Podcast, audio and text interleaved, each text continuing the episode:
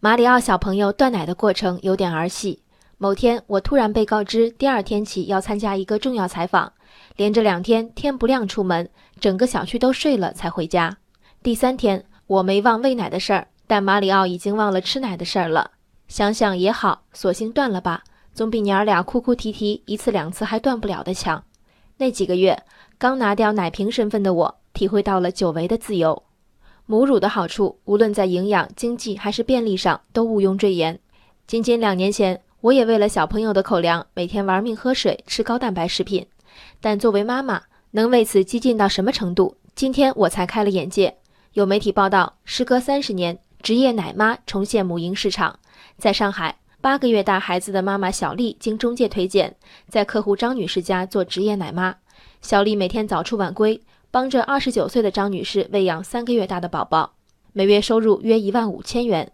接受采访的专家义愤表示，哪怕法律上没有禁止，哺乳也不仅仅是提供食物这么简单，更是母亲与孩子建立亲密关系的一种纽带。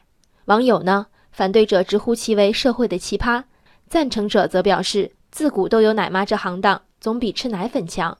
愿花高价买母乳的张女士，无论是母乳不足还是不愿喂奶。一定有自己的考量。小丽为收入所迫，扔下自己的孩子在家，想必多少也经历了挣扎。你说张女士不爱自己的孩子吗？如果不是一心想给孩子最好的，一桶奶粉就可解决问题，她何必大费周章请陌生人天天来家里坐着？你说小丽不爱自己的孩子吗？孩子需要爱，也需要牛奶和面包。有合法赚钱的捷径，就不能怪小丽选择捷径。母乳喂养的确是建立母婴亲密关系的纽带，但没有母乳就没有母爱吗？要我说，社会还是没有接受母爱的多元。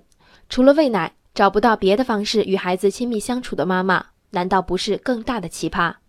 小丽和张女士他们做法的不良示范意义，恰恰体现在那句赞成他们做法的评论中：“奶妈总比吃奶粉强。”经历了盲目崇拜奶粉的几年后。我在妈妈圈里看到的是拜母乳教盛行的另一个极端：没有努力催乳，坏妈妈；没有实现全母乳喂养，坏妈妈；没有一直喂到一岁半、两岁，坏妈妈。似乎在孩子两岁前，妈妈的最大意义就是提供母乳。有乐在其中者，更不乏被负责任的妈妈逻辑裹挟的年轻女性。有人摇旗呐喊，坚持母乳喂养。对于不少人，这的确是一件需要坚持才能做下去的事儿。二十多年教育。一朝为人母，生产力、价值、社会交往、生活情趣，全被母乳二字抹杀。孩子健康与否，不在母乳，在养育方式。科学饮食、积极运动、按时接种免疫规划内外的疫苗，正确处置自限性疾病，孩子受益深远。早早断奶的马里奥，出生至今只吃过一口退烧药。早早告别喂奶重任的我，得以成为工作顺利、社交正常、情绪稳定的妈妈。这一年。才能给孩子和风细雨的爱。